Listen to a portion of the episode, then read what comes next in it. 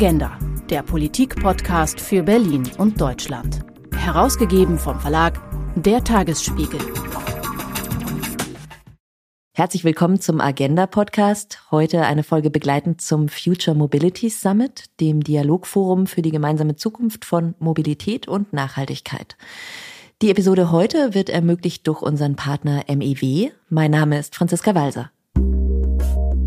Der Verkehr hinkt hinterher. Fast 20 Prozent aller CO2-Emissionen stammen von Fahrzeugen, also von Autos, von LKWs, Zügen, aber auch von Schiffen und Flugzeugen. Und trotz all der Diskussionen um Carsharing und das 49-Euro-Ticket tut sich kaum etwas, wenn man auf den CO2-Ausstoß guckt. Der bleibt im Straßenverkehr nahezu konstant. Er lag sogar 2022 noch ein bisschen höher als 2021. Die Lösung hier heißt weniger Individualverkehr, aber die Lösung heißt auch andere Antriebe. Und da steht im Fokus der öffentlichen Debatte immer die E-Mobilität, aber E-Autos sind nicht der einzige Ansatz für klimaneutrale Mobilität. Wir stellen heute deswegen mal die alternativen Kraftstoffe in den Fokus. Was genau damit gemeint ist, das erklären wir gleich. Nur so viel schon mal vorab. Sie nutzen sie möglicherweise schon, ohne es zu wissen.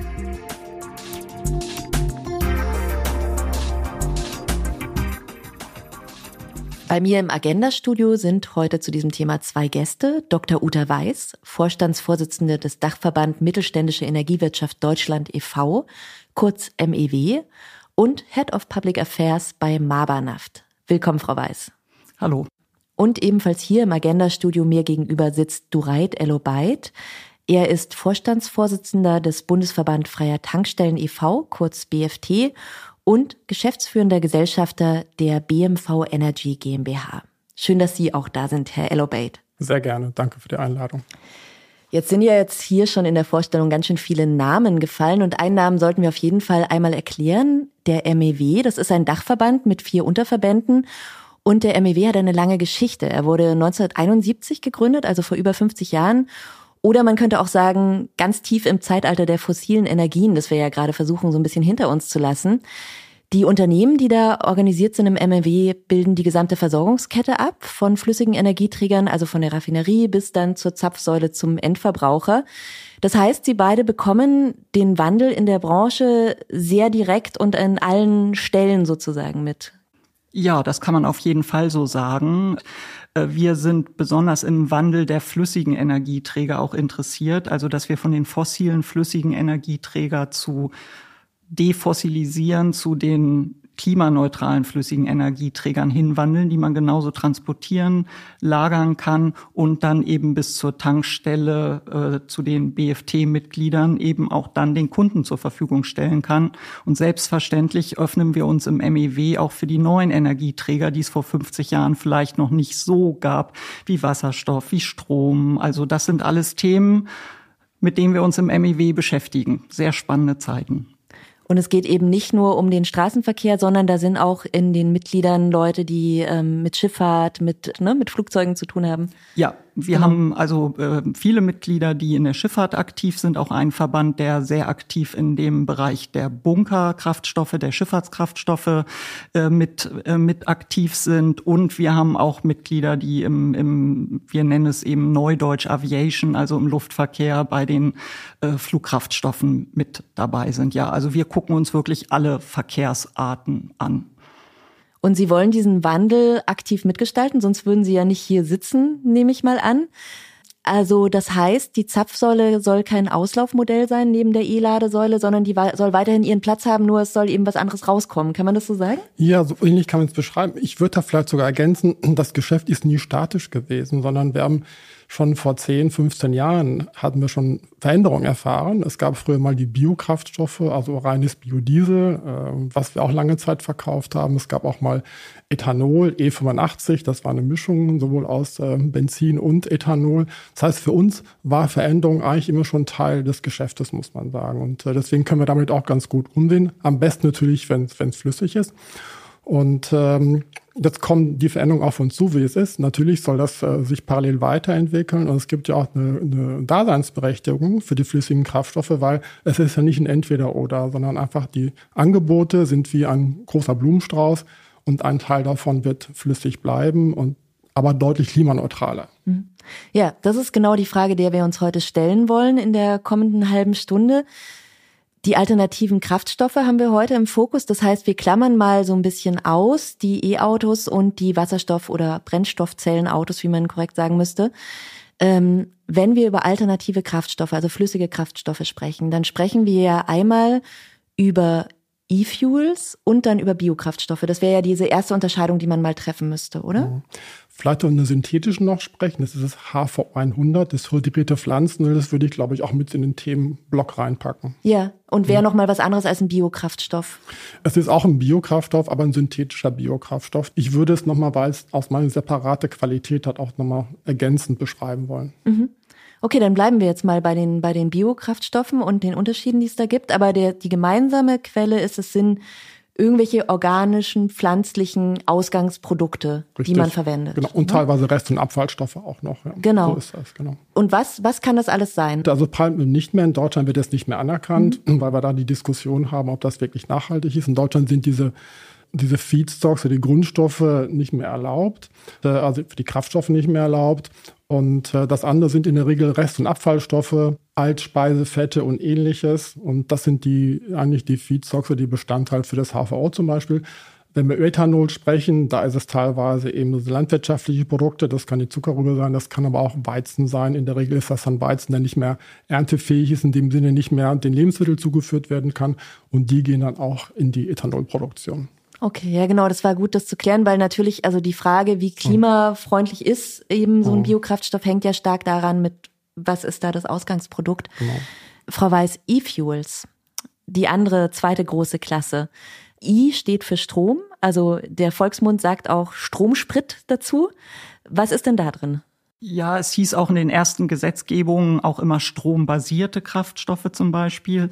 Also das Wort Strom oder E kommt äh, daher, dass mit Strom in einer Elektrolyse, das ist, um es vereinfacht zu sagen, ja eine technische Anlage, in der Wasser in Wasserstoff und Sauerstoff, also in die beiden Bestandteile aufgesplittet wird und dafür braucht man eben Strom, damit es ein erneuerbares E-Fuel ist natürlich erneuerbaren Strom, also Solar und Wind oder auch Wasserkraft.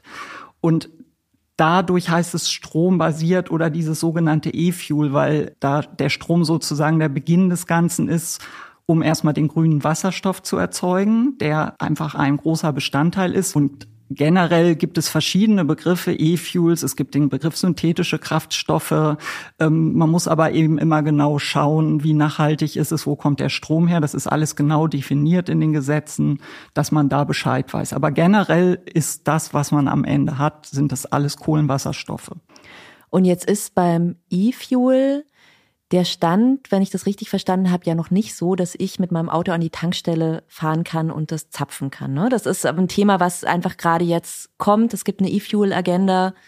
Das ist ein bisschen weniger weit als jetzt bei den Biokraftstoffen. Ja, die Biokraftstoffe, äh, das hatte Herr Ellobeit ja schon ausgeführt, die gibt es schon sehr lange. Da gibt es natürlich auch eine Entwicklung von der ersten zur zweiten Generation. Ähm, die haben wir immer noch, die entwickeln sich auch weiter, werden auch klimaneutraler. Bei den E-Fuels hatten wir das Problem, dass einfach die Regulatorik, die Gesetzgebung gerade aus Brüssel lange nicht hundertprozentig klar war, dass man als Investor nicht sicher war, wie muss man diese Anlage bauen, was muss man beachten, damit es anerkannt wird. Und das ist natürlich, äh, wenn das nicht klar ist, investiert keiner Millionen. Wir sehen aber sehr viele Projekte und Anlagen, wo jetzt E-Fuels erzeugt werden. Es gibt erste Pilotanlagen. Also wir sind da sehr, sehr zuversichtlich, dass diese Mengen kommen werden, dass wir einen Hochlauf sehen werden und dass es dann auch in die Tankstellen kommt, ob als Reinkraftstoff, da reden wir immer, wenn es 100 Prozent sind, aber das, der Vorteil dieser E-Fuels ist auch, dass wir es langsam sukzessive mit den schon jetzt bekannten Kraftstoffen hochblenden können, mhm. also mischen können.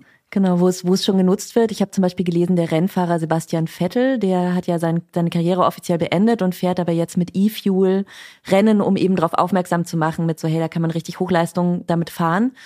Und der hat gesagt, was er gerade so zapft, das sind fünf Euro pro Liter. Das ist natürlich noch kein konkurrenzfähiger Preis. Und da würden Sie aber sagen, in dem Moment, wo das dann kommt und es wird skaliert und es gibt mehr Anlagen, könnte der nochmal sinken? Der wird definitiv sinken, weil es ist eben ein Thema des Hochskalierens und man muss eben gucken, diese ersten Mengen kommen in der Regel aus kleinen Pilotanlagen, teilweise auch aus Anlagen, die in Deutschland stehen. Und ich glaube, es weiß jeder von den Hörern, wie teuer der Strom in Deutschland ist äh, und wie teuer dann das Produkt ist. Wenn diese Anlagen aber dort gebaut werden, wo wirklich Sonne und Wind im Überschuss da ist, reden wir über ganz andere Strompreise. Also es gibt Studien, da sehen wir zwischen das also zwischen ein und zwei Euro, also aktuell so, was wir jetzt an der Tankstelle mhm. sehen, ähm, durchaus realistisch ist und was man eben auch nicht vergessen darf, ist, es hängt, wird natürlich sehr viel auch von Steuern und solchen Themen abhängen, was auf diese ähm, Produkte dann kommt. Gut, jetzt waren wir so ein bisschen mehr in der Zukunft der alternativen Antriebe. Herr Eloweit, weil Sie ja auch gut die, die Perspektive der Tankstellen kennen. Ähm, ich habe es ja gerade schon geteasert in der Anmoderation, alternative Kraftstoffe sind gar nicht Zukunftsmusik, sondern die sind schon auf der Straße. Ne? Die Leute fahren damit rum und wissen es möglicherweise gar nicht. Also man kann das zapfen. Genau, die Alternativen, also ein E10, wenn ich heute Benzin tanke, da habe ich ja schon 10 Ethanol drin, damit fängt das ja an. Äh, Im Diesel ist das ja ähnlich, da haben wir früher eben das Biodiesel mit dabei gehabt. Wir haben aber schon bei einigen Anbietern nicht mal das klassische Biodiesel, sondern dieses hydrierte Pflanzenöl, HVO, was seit vielen Jahren in Deutschland im Einsatz ist. Wir im Übrigen als Unternehmen auch. Und das kann man in verschiedenen Mengen einfach dem Diesel beimischen, sodass am Ende eben natürlich die DIN getroffen wird. Und die muss einzuhalten sein. Aber wir haben schon in Deutschland schon viel lange eigentlich eine, einen Trend zu diesen nachhaltigen Kraftstoffen in Form von einer Beimischung. Ne? Und das geht jetzt weiter. Wir selbst äh, und einige andere auch bieten ja auch einen etwas alternativen Clean Diesel, City Diesel, welcher Begriff auch immer gibt, keinen Standard, auch schon längere Zeit an, indem wir einfach diesen äh, Anteil des HVOs erhöht haben und wir heute, der Kunde kann heute Diesel tanken mit 25 Prozent CO2-Reduktion im Vergleich zum rein fossilen Diesel. Und das gibt es schon auch seit mehreren Jahren. Ich kann aus der Praxis sprechen, die werden auch gut angenommen. Also diese Kunden äh, tanken bei uns bis zu fünf Prozent vom normalen Diesel diesen, diesen äh, nachhaltigen Diesel, wenn er einen Diesel Protect, obwohl er bis zu 10 Cent teurer ist pro Liter. Und das ist einfach eine Entscheidung des Kunden für Klimaschutz. Okay, das wäre wie, ich gehe halt in den Biomarkt sozusagen. Ich gehe wieder ne? in den Biomarkt, genau. Ganz genau. Äh, das ist auch nicht, das sind auch keine äh, Kunden, die aus Versehen zur falschen Zapfpistole gegriffen haben. Sie machen das ganz bewusst und es würde ihnen fehlen, wenn wir das wegnehmen würden. Ja, aber ist eben, also Sie sind jetzt vom Bundesverband der freien Tankstellen, da ist das so, aber das ist eben von Tankstelle zu Tankstelle auch unterschiedlich. Also da gibt es einen, einen, Einfluss des jeweiligen Tankstellenbetreibers, ob er das macht oder nicht. Ganz, also es ist so, es ist noch nicht überall verfügbar, sondern das ist eben auch eine, eine Sache des Mittelstands. Das sind diejenigen, die am flexibelsten sind, die auch immer was ausprobieren. Der Konzern braucht hier und da mal ein bisschen länger. Und das ist eigentlich im Mittelstand gewachsen und nicht ja jeder Mittelständler hat das, weil die Infrastruktur teilweise fehlt. Das muss ja auch einen Tankraum geben, der das mhm. vorher gemischt wird. Ähm, aber die, die, äh, die ersten Schritte sind da und ich bin sicher, dass wir da noch mehr sehen werden in Kürze. Und jetzt kommt ja der nächste Schritt. Also noch dieses Jahr soll HVO 100 zugelassen werden. Das hängt noch an der Änderung des Bundesemissionsschutzverordnung.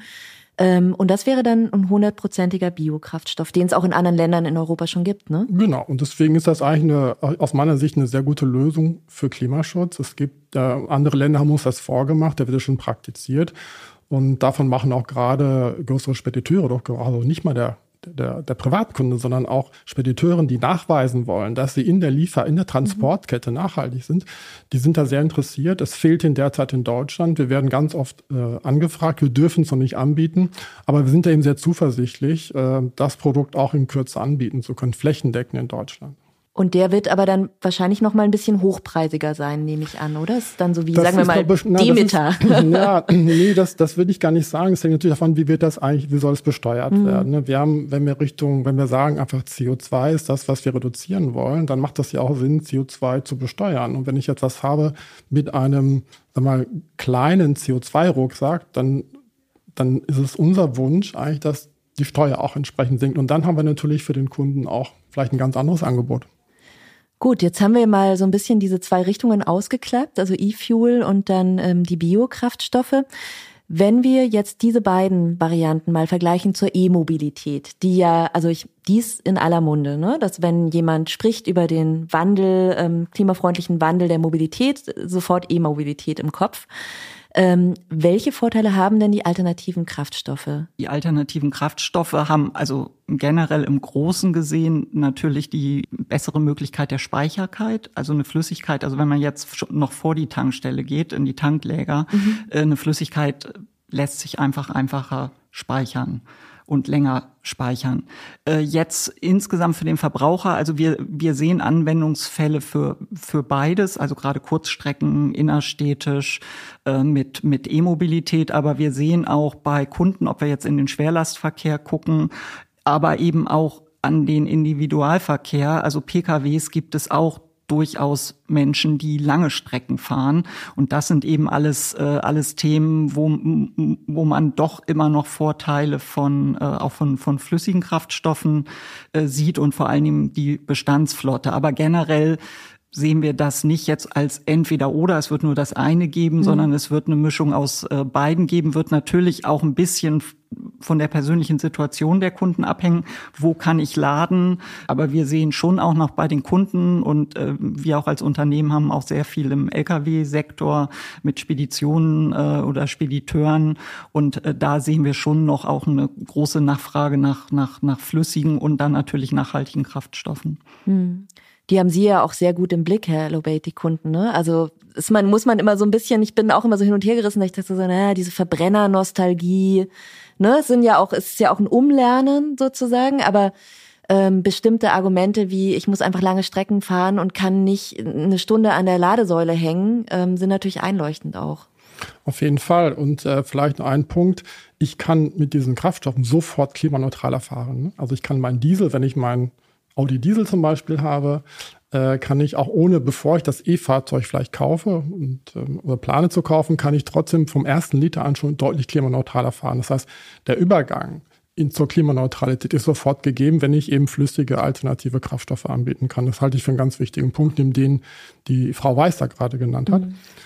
Und ja, es läuft, es wird sicherlich parallel laufen. Die Kunden haben natürlich teilweise auch ein Bauchgefühl, was Elektromobilität angeht. Und man traut teilweise Elektromobilität nicht so viel zu. Das hat was mit Reichweite zu tun. Mhm. Das hat etwas mit äh, auch sicherlich Zuverlässigkeit zu tun. Das hat was mit Platzangebot zu tun. Und diese ganzen Dinge. Das ist teilweise auch ein bisschen emotional, die Debatte. Ja, also das Bauchgefühl gegenüber der E-Mobilität ist kein gutes, würden Sie sagen, bei den Kunden, weil das ist natürlich mit den Reichweiten, das wächst ja sprunghaft, ne? Ja. Und das kriegen vielleicht viele gar nicht so mit. Das kriegen gar nicht so mit. Ähm, und im Grunde genommen hätte ich ja schon vor fünf, sechs Jahren ohne Probleme ein E-Fahrzeug fahren können, wenn ich mir angucke, äh, welche Strecke fahre ich denn tatsächlich? Und viele Arbeit, äh, Arbeitnehmer fahren am Tag vielleicht 40, 50 Kilometer. Da ist ein E-Fahrzeug eigentlich eine sehr gute Lösung, wenn ich es denn zu Hause laden kann. Das ist natürlich ein, ein ganz entscheidender Aspekt. Das ist die Grundvoraussetzung, glaube ich. Die Ladeinfrastruktur muss da sein. Und in Innerstädten ist es teilweise sehr, sehr schwierig, ähm, will ich mein E-Fahrzeug denn zu laden. Genau, und die Tankstelleninfrastruktur ist natürlich da, weil die, weil die ja gewachsen ist über all die, die Jahre. Die ist äh. da, das ist eben innerhalb von drei Minuten habe ich mein Auto eigentlich getankt, ich kann weiterfahren.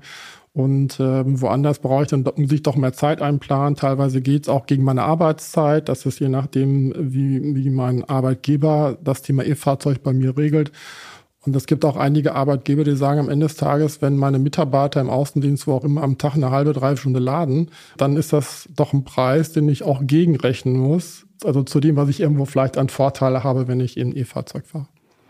Also es gibt ähm, durchaus praktische und auch emotionale Gründe, beim, beim Verbrenner zu bleiben und dann eben mit alternativen Kraftstoffen zu fahren. Jetzt ist ja die Messlatte letztlich aber natürlich die Reduzierung der Treibhausgasemissionen. Sind denn alternative Kraftstoffe, die sind ja auf jeden Fall günstiger fürs Klima als jetzt, sagen wir mal, konventionelle Kraftstoffe auf Mineralölbasis. Ne? Das ist ja. Ja, die haben einfach einen kleineren CO2-Rucksack. Genau. Wo aber der Vergleich im Moment noch nicht so gut ausfällt, ist ja beim Wirkungsgrad im Vergleich zu den E-Autos. Ne? Weil zum Beispiel bei den E-Fuels, also macht, leuchtet ja auch ein, dass natürlich in dem Moment, wo man den Strom direkt ins Auto reintankt, geht weniger verloren, als wenn man eben diesen Umweg nimmt, Wasserstoffumwandlung und so weiter. Ähm, ich habe Rechnungen gesehen, also sieben bis achtmal so viel Energie im Moment noch nötig, um so ein E-Fuel herzustellen. Wie gesagt, wenn man die Kette weitergeht, braucht man natürlich mehr Energie. Äh, was bei diesen Vergleichen aber immer aus meinem Blick hinkt, ist, man tut dann immer so, als wenn das dann alles an demselben Ort passiert. Also wenn wir hier in Deutschland ein Auto laden, dann kommt der Strom ja aus Deutschland, weil Strom jetzt über lange Strecken zu transportieren einfach nicht möglich ist. Man kann ja kein Ladekabel, äh, kein Transportkabel zum Beispiel von Chile nach äh, Deutschland verlegen. Wenn wir hier den Strom produzieren und dann weiterverarbeiten würden, dann würde ich den Argumenten recht geben. Was wir aber gucken, ist diese E-Fuels, die würden ja in Regionen erzeugt werden, wo Strom im Überfluss ist, wirklich Solar und Wind. Chile ist ja immer ein Beispiel, mhm. aber auch Australien, äh, Nordafrika, guckt man jetzt auch nach Spanien, wo viel Solar ist. Also da, wo wirklich der Strom in Massen da ist. Und diesen Strom würde man nie als Strom weit transportieren können. Da ist dann die beste und effizienteste Möglichkeit, dieses Medium, diese Energie zu transportieren, sie in flüssige Energieträger umzuwandeln.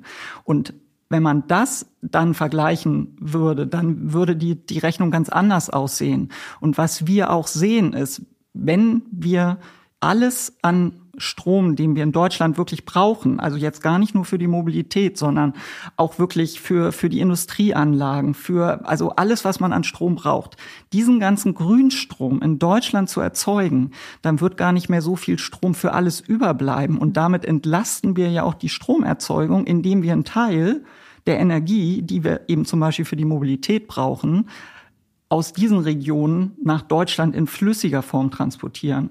Und äh, deshalb ist dieser direkte Vergleich, wenn ich jetzt den Strom hier vor Ort in ein E-Auto tanke, ist effizienter, als wenn ich ihn hier quasi vor Ort noch in ein E-Fuel weiterverarbeite. Ja, das passt nicht. Aber wie gesagt, diese Vergleiche passen nicht. Genau, und letztendlich entscheidet sich ja über den Preis. Ne? Die eigentlich genau. interessante Frage wird sein, kann man den Preis in, in einen Bereich bringen, wo es dann auch getankt wird. Ne? Ja. Genau, und das hängt eben, das hatte äh, Herr Lobeit vorhin schon einmal angerissen, dass bei dem Thema CO2-Steuer da hoffen wir immer noch sehr auf die Gesetzgebung. Auch in Brüssel ist man gerade dabei, die, die Energiesteuerrichtlinie heißt das, äh, zu überarbeiten. Und da macht es eben absolut Sinn, die Energiesteuer wirklich danach zu bemessen, dass ein klimaneutraleres, CO2-ärmerer Kraftstoff eben weniger besteuert wird, eben als ein ja letztendlich fossiler Kraftstoff. Und über solche Instrumente macht man natürlich solche Kraftstoffe dann auch vom Preis her interessanter für den Verbraucher. Gibt's ja auch schon ein Stück weit. Ne? Es gibt diese THG-Quote, also die diese Beimischung regelt mhm. bei den Biokraftstoffen, was wir, was wir gerade schon besprochen hatten. Also es gibt schon Anreize in die Richtung, aber die könnten natürlich noch verstärkt werden. Das, das würde uns sehr entgegenkommen. Ich glaube, das wäre der richtige Anreiz zum richtigen Zeitpunkt, um da auch nochmal Investitionen zu gewährleisten. Mhm. Wie ist es denn bei den Biokraftstoffen? Also wir haben ja vorhin schon ein bisschen drüber gesprochen, was da alles rein kann und natürlich irgendwie altes Frittierfett, Pflanzenreste, da ist dann sofort klar, super irgendwie Recycling. Ähm, es gibt aber ja auch irgendwie Raps, Mais. Ähm, man hört immer wieder diese Kritik, dass es Anbauflächen verdrängt. Ne? Palmöl ist kritisch. Also muss, das heißt, da muss man dann wirklich super genau hinschauen, was da drin ist, um wirklich zu gucken, wie, wie klimafreundlich ist das. Mhm. Genau, das wird ja auch gemacht. Im Grunde genommen werden die Flächen und die Qualitäten, die Produkte, die in den Kraftstoff gehen, die werden alle zertifiziert. Und jeder Biokraftstoff, den man irgendwo erwerbt oder in seinen Tanklager nimmt, der kriegt auch gleich ein Ticket mit dabei und da steht eben drin, der hat so und so viel Treibhausgasreduktion, weil der Gutachter sich genau anguckt, wie oft wurde gedüngt, wie ist die landwirtschaftlichen Voraussetzungen, wie ist der ganze Prozess auch der der Umsetzung von, von, vom Rohstoff in den Kraftstoff. Mhm. Und das ist für uns ganz viel Industrie ganz, ganz wichtig, weil wir müssen ja nachweisen, dass wir in den Kraftstoff, den wir in Verkehr gebracht, das heißt also an die Tankstelle geliefert haben oder an die Kunden verkauft haben, müssen wir nachweisen, dass er so und so viel Treibhausgas reduziert hat. Und, ähm, das ist eigentlich die Grundvoraussetzung, das funktioniert auch und das yeah. wird auch so weitergehen. Okay, ja, das ist gut. Es gibt natürlich dann auch Sicherheit. Es ja. gibt die Sicherheit, dass, und das kann nicht mal äh, jemand umgehen, sondern das wird überprüft, das wird regelmäßig überprüft und das kann sich auch keiner leisten, da äh, zu manipulieren. Und wie ist das mit der Verfügbarkeit? Weil wir haben ja gerade bei den E-Fuels schon gesehen, da gibt's einfach, da gibt's auch ein Limit in dem, was halt in Deutschland so an, an Strom regenerativ erzeugt werden kann. Bei den Biokraftstoffen, also braucht man ja auch diese Ressourcen. Also gibt ja nur so und so viel Fritteusen, aus denen man das alte Fett recycelt. Also, ne? Also genau. ist das, kann man da noch aufbauen oder ist das im Prinzip schon am Limit? Nee, ist es nicht. Und das, und das ist wieder das Argument der Marktwirtschaft. Das kann in Deutschland sein, aber es werden europaweit werden Biokraftstoffe angebaut und äh, die werden auch über die Grenzen hinweg transportiert. Und deswegen funktioniert das. Es gibt auch ein ausreichendes Angebot an Biokraftstoffen. Okay. Also auch wenn die Nachfrage jetzt steigt. Auch wenn das wäre gar ja. kein Problem. Und dadurch, dass das eben zertifiziert ist, äh, ist es ja im Endeffekt egal, ob ich das jetzt aus Polen kaufe, den Biokraftstoff, ob ich den importiere oder aus dem Nachbarland, wo auch immer herhole, mhm. sondern ich habe immer die Gewährleistung, dass ich die und die Qualität habe. Ja. Ähm, ich würde gerne an der Stelle nochmal, das haben wir nämlich noch gar nicht angesprochen, wir wollen ja Mobilität ähm, weiterdenken und eben auch in Richtung Schiffe und Aviation, wie Sie es genannt haben, Frau Weiß, also Flugzeuge. Ähm, das ist ja ein Bereich, wo die E-Mobilität total an ihre Grenzen stößt, also in der Schifffahrt und beim Fliegen. Ähm, das heißt, da ist auch nochmal eine ganz große Chance für die alternativen Kraftstoffe und auch ein Bedarf letztendlich. Ne? Es gibt ja auch die Diskussion, können wir uns überhaupt leisten, das in die Autos reinzutanken? Brauchen wir es nicht für die Schiffe letztendlich? Ja, absolut. Also was wir sehen, ist in der Schifffahrt schon länger, dass die auch eben Biokraftstoffe nutzen, also flüssige äh, Biokraftstoffe, da die kann man auch in die bestehenden äh, blenden, genauso auch im, im, im Flugverkehr. Da wird auch die sogenannte HVO äh, auch schon genutzt, um, um eben ins klassische Kerosin reinzublenden. Die Entwicklung läuft. Wir sehen auch schon große Schiff, äh, Schifffahrtsunternehmen, die dann auf, äh, auf diesen Bereich setzen und die Unternehmen, also wir als Unternehmen haben auch eine Sparte, die da sehr aktiv ist, die guckt, guckt sich alle diese Felder an, um dann den Kunden das zur Verfügung zu stellen, äh, was sie gerne möchten. Generell zu diesem Konkurrenz, ja, der eine möchte und dann darf der andere nicht. Ähm, was wir sehen, ist, wenn die politischen Rahmenbedingungen klar sind und die Märkte kommen, dann sehen wir auch die Bereitschaft zu investieren und dass dann eben auch diese Mengen kommen, sowohl eben in den Biokraftstoffen, wo es auch neue Projekte gibt, aber eben auch in diesen E-Fuels.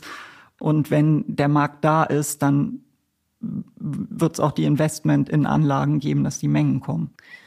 Zu dem politischen Umfeld gehört ja auch, dass ab 2035 das Verbot für Neuwagen mit Verbrennermotoren kommt, mit der deutschen Ausnahme, die sie durchgesetzt haben, dass eben die, die ganz sicher nur mit E-Fuels betrieben werden, die dürfen weiter hergestellt und verkauft werden. Es werden aber ja auch noch Gebrauchtwagen natürlich, also Verbrenner werden noch lange fahren. Ne? Also 2035 ist nicht das Aus der Verbrenner. Ähm, das ist ja auch nochmal ein großes Argument für, für die flüssigen Treibstoffe, weil ähm, sich einfach nicht alle Leute E-Autos auf die Schnelle kaufen werden können. Was rechnen Sie denn? Wann, wann wird so der letzte Verbrenner an der Zapfsäule stehen? Also es ist natürlich äh, ganz schwer zu sagen, sondern ich kann nur bestätigen, das, was Sie gerade schon gesagt haben. Äh, wir werden da noch einen sehr hohen Bestand an Fahrzeugen haben, die mit Verbrennungsmotor mhm. fahren werden. Und im Augenblick ist es ja auch so, dass sich die Haltedauer der Fahrzeuge verlängert hat. Wir kommen von acht zwischen acht und neun Jahren. Wir gehen jetzt Richtung elf Jahre schon. Mhm. Also die, die Menschen halten an dem Auto fest und wollen es behalten. Und wenn man sich mal umhört, es gab, es gibt mittlerweile auch einen Sinneswandel beim Verbraucher, der doch sagt, ich, mein nächstes Fahrzeug wird dann doch nicht elektrisch, sondern ich kaufe mir jetzt je nach Modell, Auslaufmodell, kaufe ich nochmal den VW-Bus mit dem Dieselmotor, weil den wird es ja dann nicht mehr geben. Und das verlängert ah. So wie die Leute, die die Glühbirnen gehortet haben. Genau, das ist ein ähnlicher Effekt. Und ich glaube, es gibt einen Reflex im Hirn, wenn Unsicherheit da mhm. ist, dann mache ich das, was sich bewährt hat. Ich gehe keine Risiken an. Und das sehen wir da im Augenblick eben auch ganz stark. Selbst Bundestagsabgeordnete, die ich kenne, machen genau das. Sie sagen zu mir, mein nächstes Fahrzeug wird noch dieser VW-Bus Dieselmotor sein. Ne? Das ist im Grunde genommen in der breiten Fläche überall wiederzufinden. Mhm. Ja, das soll nicht heißen, das wird immer so bleiben. Das wissen wir ganz, vieles wird sich verändern. Da stellen wir uns als Verband auch drauf ein. Viele Mitglieder machen da auch schon eine ganze Menge. Auch Elektroangebote wird es überall geben. Aber ich glaube, dass dieses, äh, dieses Absterben des Verbrennungsmotors wird sicherlich nicht so schnell kommen, wie es politisch im Augenblick auf der Agenda ist. Und könnten all diese noch rumfahrenden Verbrennermotoren und VW-Busse, ähm, gäbe es denn genug E-Fuels und Biokraftstoffe, damit wirklich jeder Verbrenner, der noch rumfährt, äh, 2040 oder sowas, ähm, damit rumfahren kann? Also ist es wirklich denkbar, dass diese Massen auf dem Markt verfügbar sind? Ja, also ich würde einfach optimistisch, mhm. äh, wie ich bin, wenn die politischen Rahmenbedingungen gesetzt sind und dann auch mal klar sind und auch von CO2-Steuer und all diese ganzen Rahmenbedingungen klar sind, bin ich optimistisch, dass das möglich ist. Weil was man auch sieht, ist, dass sich ja die Mobilität an sich ändert. Also ich stelle fest, das so, was für mich mit 18 undenkbar war. Ich hatte mit 18 Führerschein. Ich hatte kein eigenes Auto, aber ich hatte mit einem 18 Führerschein und Autofahren war einfach da. Ich habe wahnsinnig viele junge Kollegen, die haben überhaupt gar keine mhm. Autos mehr. Und ich glaube, wir werden jetzt unabhängig davon, wofür die sich entscheiden, merkt man schon, dass sich die Mobilität als Ganzes auch ändern wird und wahrscheinlich auch da es abnehmen wird.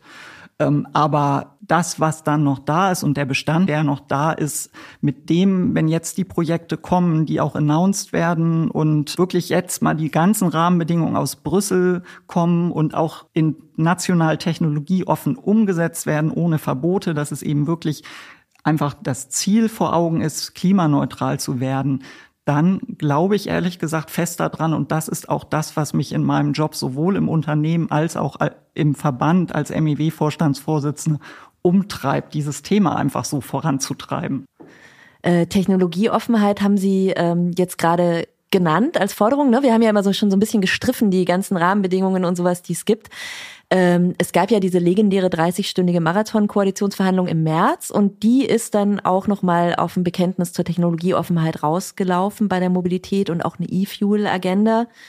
Also es gibt dieses Bekenntnis und würden Sie sagen, da ist auch die, die Förder- und Regulierungslandschaft, trägt dem auch Rechnung oder ist es eher noch ein Lippenbekenntnis. Das Problem ist, dass äh, vieles, was die Gesetzgebung betrifft, in Brüssel gemacht wird und nicht eben in, in, in Berlin. Es ist, es ist schon sehr hilfreich, dass äh, gerade das Verkehrsministerium da ähm, die Technologieoffenheit in die Diskussion gebracht hat.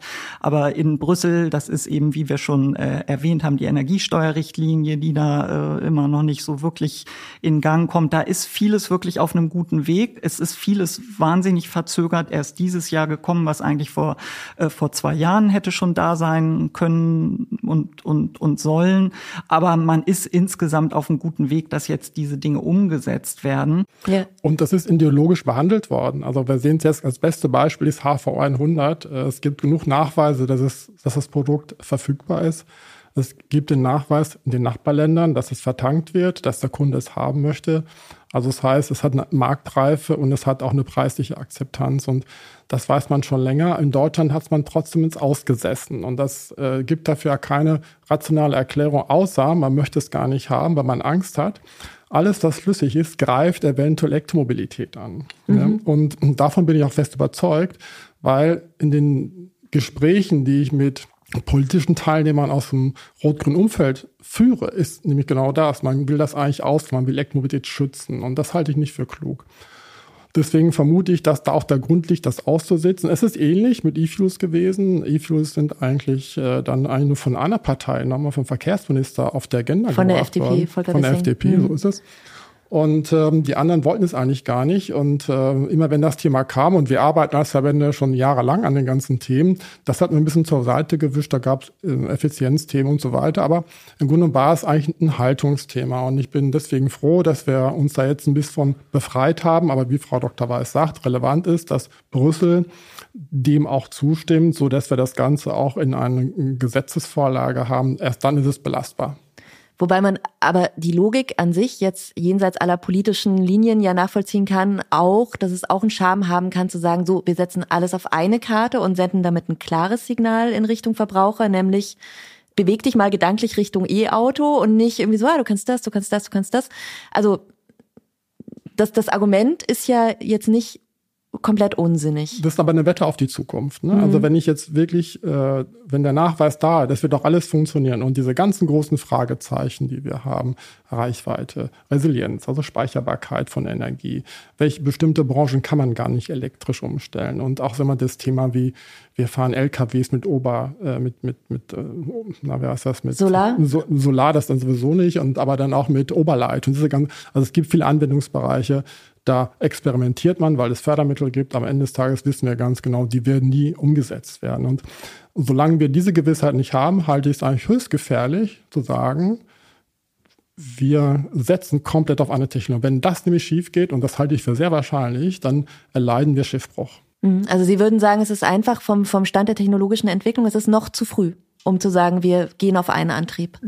Absolut, so sehe ich das. Ich glaube, es muss mehrere geben, die parallel und dann muss es eben der Markt entscheiden, was sich am Ende durchsetzen kann. Und das ist, da ist man in Deutschland klug beraten und Europa dem zu folgen.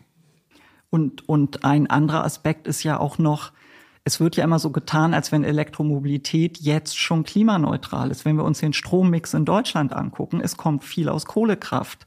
Es muss ja erstmal überhaupt die gesamte deutsche Stromerzeugung auf grün umgestellt werden, damit man dann wirklich auch grün Strom tanken kann. Und was man eben einfach auch nicht vergessen darf, Deutschland ist ein Transitland. Also wenn man mal auf den Strecken unterwegs ist, gerade Lkw mhm. und sich die äh, Nummernschilder anguckt, ähm, äh, das ist eben durchaus ein Thema. Deutschland ist einfach letztendlich ein kleines Land in Europa.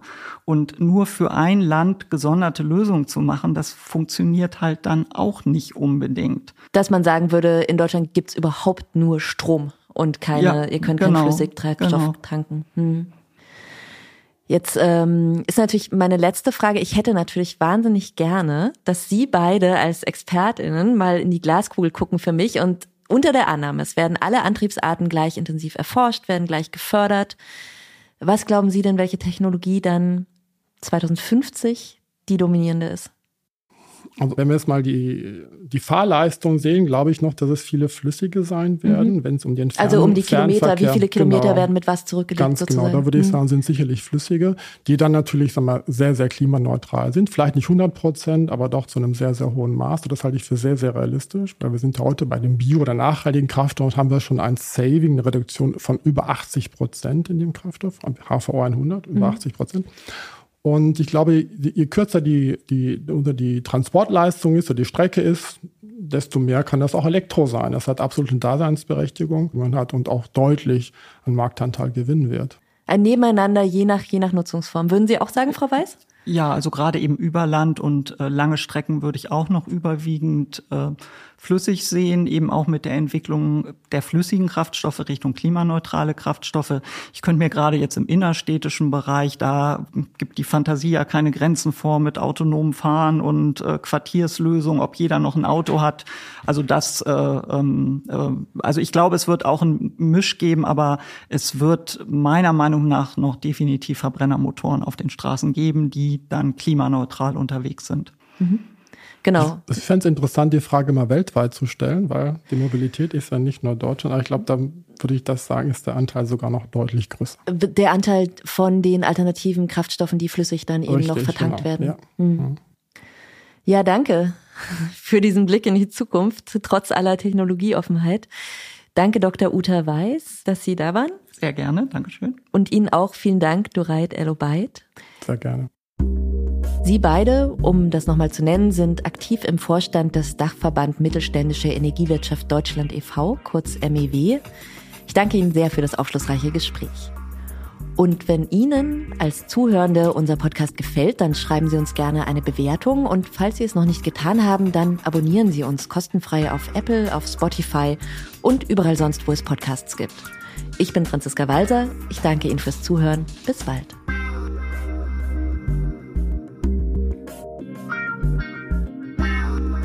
Agenda, der Politik-Podcast für Berlin und Deutschland. Weitere Informationen unter agenda-podcast.de.